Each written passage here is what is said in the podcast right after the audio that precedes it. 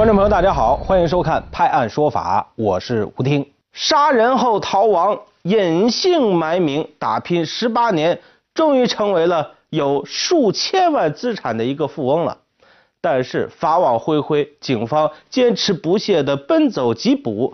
近日，犯罪嫌疑人陈某在湖北省襄阳市被重庆市公安局渝北分局的民警抓获了。说起这起案件，要追溯到一九九九年的九月七号，渝北区天宝镇发生了一起抢劫杀人的命案。渝北警方迅速查明，血案是当地陈某等四人所为。为将杀人嫌疑犯缉拿归案，渝北警方立即抽调精兵强将，成立了专案组。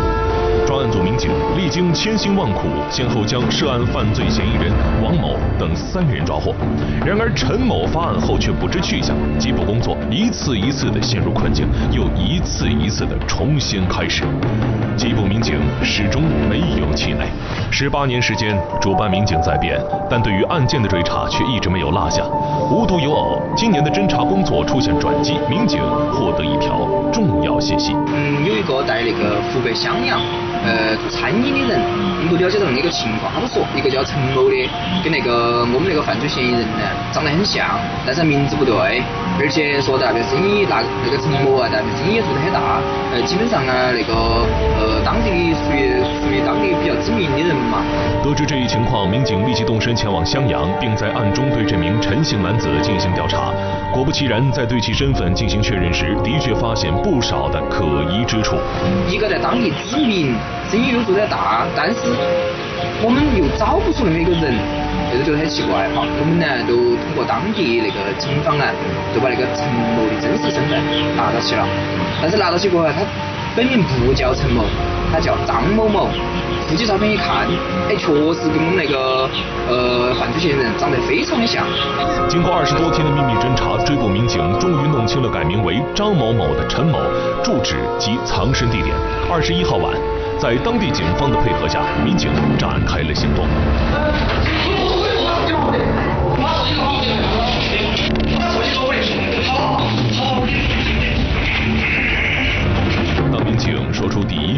一句重庆话时，陈某的情绪就变得非常的激动，嘴里不停的说着：“我小了，我小了，我小了，我小了。”面对办案民警，四十二岁的陈某流下了悔恨的泪水。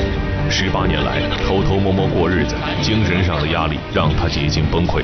案发后，他隐姓埋名四处躲藏，到哪里都不敢久留。后通过中介改名张某某，在外省上了户口，办了身份证，把户口迁移到了湖北襄阳市。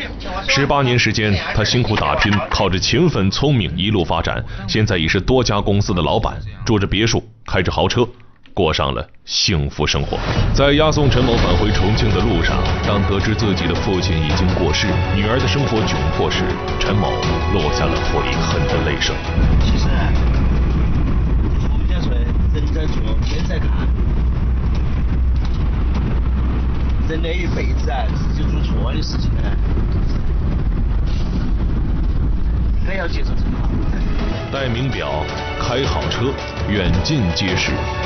这是陈某之前在湖北的幸福生活，戴手铐，着脚链，入监牢，这是陈某即将在重庆的忏悔之路。目前，陈某已被渝北警方刑事拘留。民警说的那句话非常对，人在做，天在看。不管陈某如今有多么的后悔，但对于两个家庭的伤害却难以抹平。这天下午一点过，丰都县指挥中心呢接到了一个热心市民的报警，说有一名老人呢坐在高楼的雨棚上，情形十分的危急。呃，接到电话以后，指挥中心立刻将这个警情转给了城西派出所和当地的消防部门。当民警赶到明达菜市场附近的居民楼时，现场楼下已经聚满了群众。大伙看到老人坐在五楼的雨棚上，都为他捏了一把汗。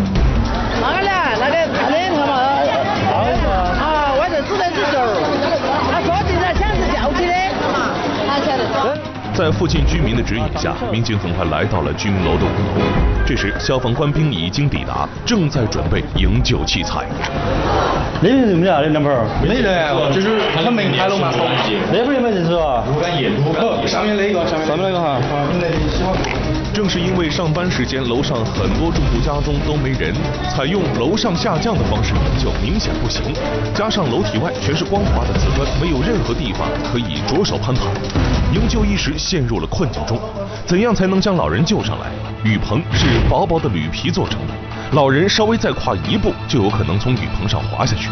唯一的办法就是将他抱上来。在经过民警和消防队员的精心策划后，决定由一名消防队员绑扎吊绳，尝试着踩着雨棚靠近老人。你主要是抓到头，你好，你能够抓抓到就好了。如果你扶到他腰这儿，扶他腰或者腋下。据邻居介绍，老人今年已经有八十多岁，平常行动本就不便，想要扶着老人走完这七八米的雨棚，确实是惊险。就往里头踩，就往里头踩。有摸右脚还得往里面踩。右脚往里头踩。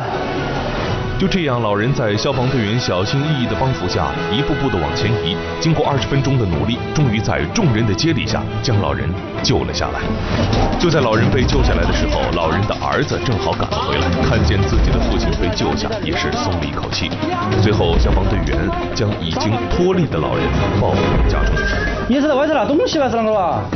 你看来教我这弄在哪儿起的啊？哪个教把用到起了？医生啊。你靠靠。医生呢？哪个医生嘛？哪个医生还是羊腿高头去吧噻？据老人的儿子介绍，老人患有老年痴呆，一直都是自己在照顾。今天中午的时候出门买菜，考虑到老人精神的问题，在离家时将老人留在家中，并反锁了房门。不料自己走后，老人不知怎么从房屋的厕所爬出窗外，险些发生意外。呃，其实不光是老人，家里有小孩的市民也应该注意，一定要防患于未然啊！在生活中多留点心，将一切的安全隐患提前排除。